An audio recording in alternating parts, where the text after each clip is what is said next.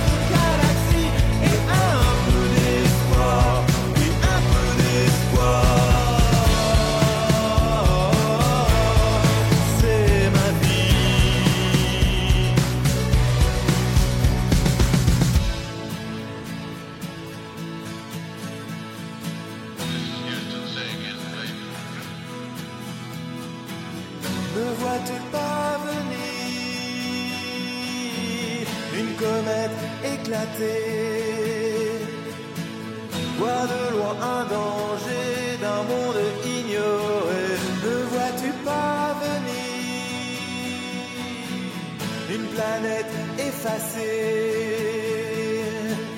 d'un monde qui nous a, qui nous a ignorés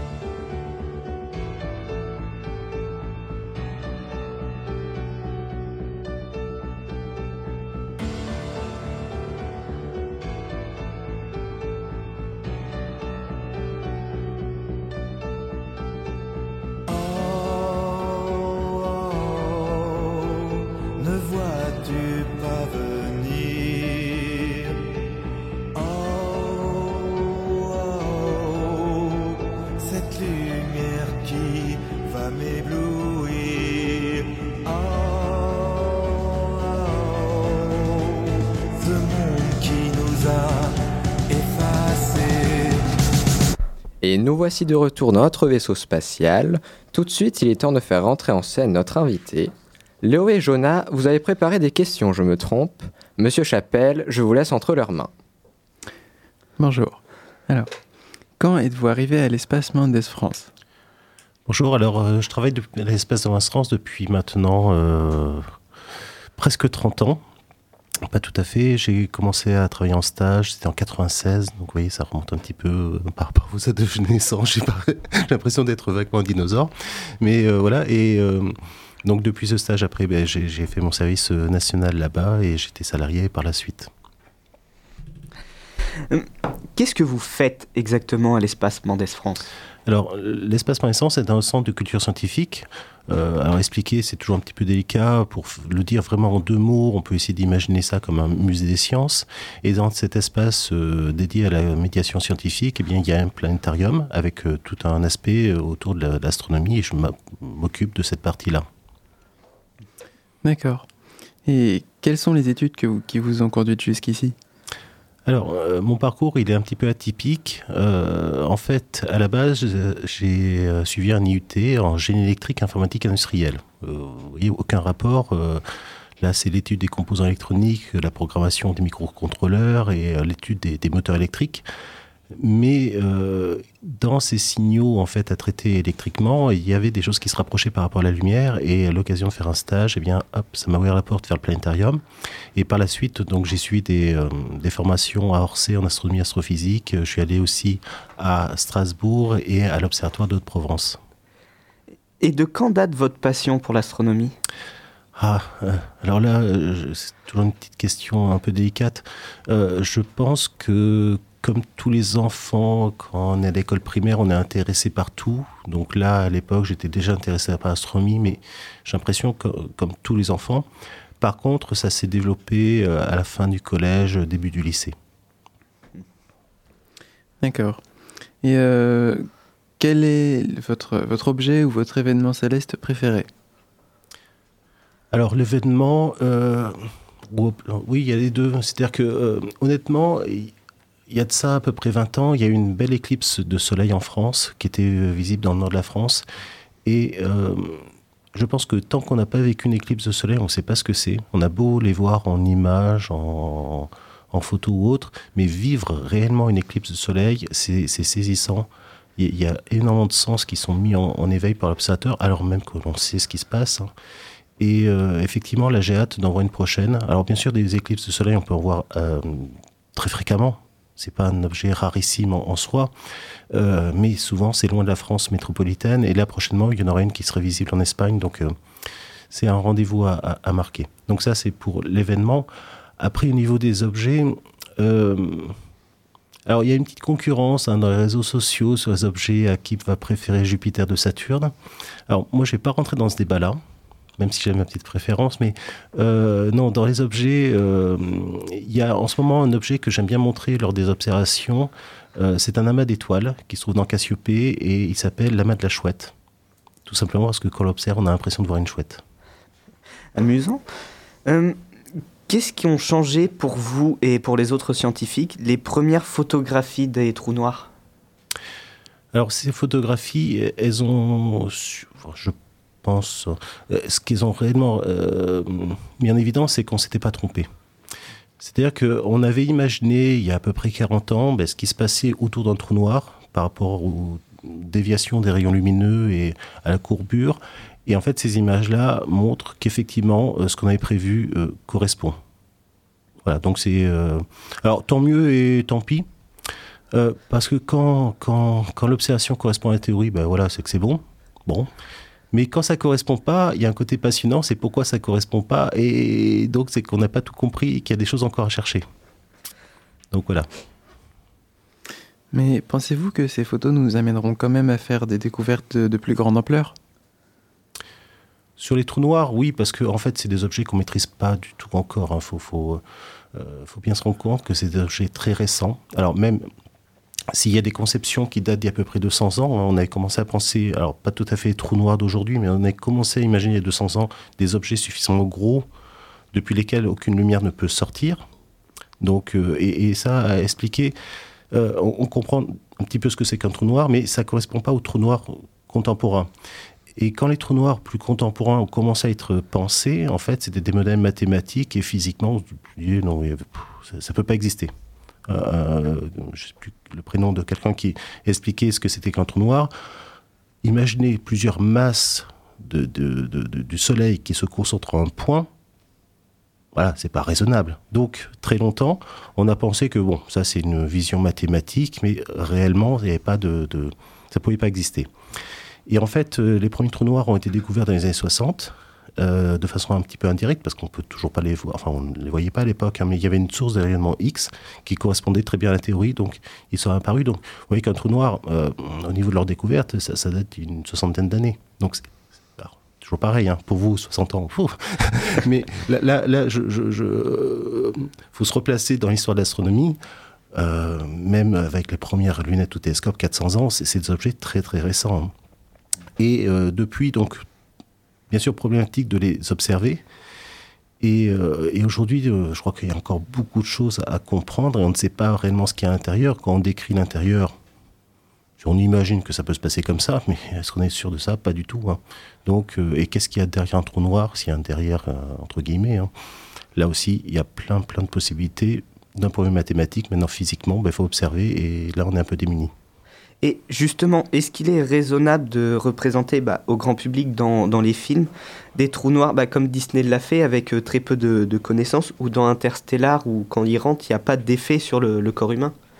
Ben, là, c'est une question euh, de représentation qui, euh, qui, qui est délicate parce que quel est l'objet d'un film en fait? Lorsqu'on va, parce que euh, votre question en fait euh, est souvent posée quand, quand on touche des sujets d'astronomie, mais je trouve qu'on on pointe pas assez du doigt les, des films qui traitent d'autre chose que d'astronomie, par exemple en histoire ou autre. Et là, c'est vrai que ça renvoie vers quelle est notre représentation des, euh, de cette thématique-là. Lorsqu'on regarde Star Wars, bon, c'est super, on passe un moment, mais dedans, scientifiquement, rien ne marche. Parce que quand on voit une étoile qui explose, ben, moi je veux bien qu'on filme, mais ça faire euh, voilà, un silence. Il n'y a pas de son dans l'espace. Et pendant deux heures, être devant un écran de cinéma, en fait, en train de rien entendre, euh, voilà. Donc, il faut, il faut amener euh, quelque chose parce que on est non pas dans un documentaire, mais on est dans une, un, film. Donc, dans les représentations que font Disney ou autres, peu importe, mais effectivement, euh, si on pouvait se rapprocher de quelque chose de réel, ça serait bien, mais est-ce que ce serait un bon film? Certainement pas. Euh, par contre, effectivement, euh, quotidiennement, enfin pas quotidiennement, mais fréquemment, ben, je me bats un petit peu contre des mauvaises représentations. Et, d'ailleurs, encore hier soir, on parlait de Newton avec cette image un peu d'épinal où on a un faisceau lumineux qui arrive dans la chambre de Newton avec un prisme et décomposition de la lumière. Et on dit, ben, Newton a décomposé la lumière. Non, c'était connu avant. Ce qu'a fait Newton, c'est que de cette décomposition, il a essayé de redécomposer une seule lumière et ça marchait pas. Donc, euh, il y a des représentations comme ça communes. Et comment représenter un trou noir Ben, Effectivement, un tourbillon, ça marche bien, et puis, voilà. Mais la réalité n'est pas là. Est-ce qu'en mettant une image plus réelle, est-ce que ça marcherait bien pour un film? Je ne suis pas sûr non plus. Donc, euh, je, suis- je suis embêté avec cette question-là parce qu'en en fait, on est entre deux, je pense, entre faire un film dynamique, sensationnel, intéressant, euh, mais effectivement euh, faux, ou un film qui va être juste, mais euh, pénible à regarder. Donc, je voilà, je sais pas trop répondre. Merci. Et que pensez-vous qu'il se passerait si deux trous noirs de même masse venaient à, rentrer en collision, voir si un humain se trouvait là Un humain entre deux trous noirs, mais vous êtes cruel. Alors, euh, deux trous noirs qui, euh, s'attirent, oui, ça, peut exister, mais il faut bien voir les trous noirs euh, comme une masse. Même si, voilà, physiquement, c'est une masse, et donc des masses peuvent s'attirer, et quand deux trous noirs vont s'approcher, eh bien, ils vont s'absorber mutuellement, en fait, ils vont s'additionner, et ça fera un trou noir qui sera la somme des deux précédents. Alors, s'il y a un humain entre les deux, ben, là aussi, avant d'imaginer un trou noir, imagine un humain coincé entre deux étoiles, qu'est-ce qui se passe pour lui? Eh bien, soit il est plus proche d'une étoile que d'une autre et il va tomber sur une des deux étoiles, soit il est un point équidistant euh, gravitationnellement des deux et il sera en équilibre. Donc vous avez un humain près de trou noir, mais il va se passer la même chose. Soit il va être en équilibre, ni attiré par l'un, ni attiré par l'autre, et éventuellement il peut être en orbite, ou soit il va être attiré par l'un et tomber dans un, un des deux trous noirs mais il ne sera pas aspiré des deux côtés. Euh, un trou noir, c'est pas un aspirateur. Un trou noir, c'est une masse qui va attirer autour d'elle. Et tant qu'on est loin, ben, on- l'attraction est faible. Quand on est proche, l'attraction est élevée. Comme tout- tous objets massifs, y compris la Terre. Vous voyez? Et euh, lorsqu'on est entre la Terre et la Lune, eh bien, à un moment donné, on est en équilibre entre ces deux, deux objets-là. Donc on va ni tomber vers l'un, ni tomber vers l'autre. On se sent moins bête après tout ça, non? Maintenant que nous sommes des experts, direction la Terre.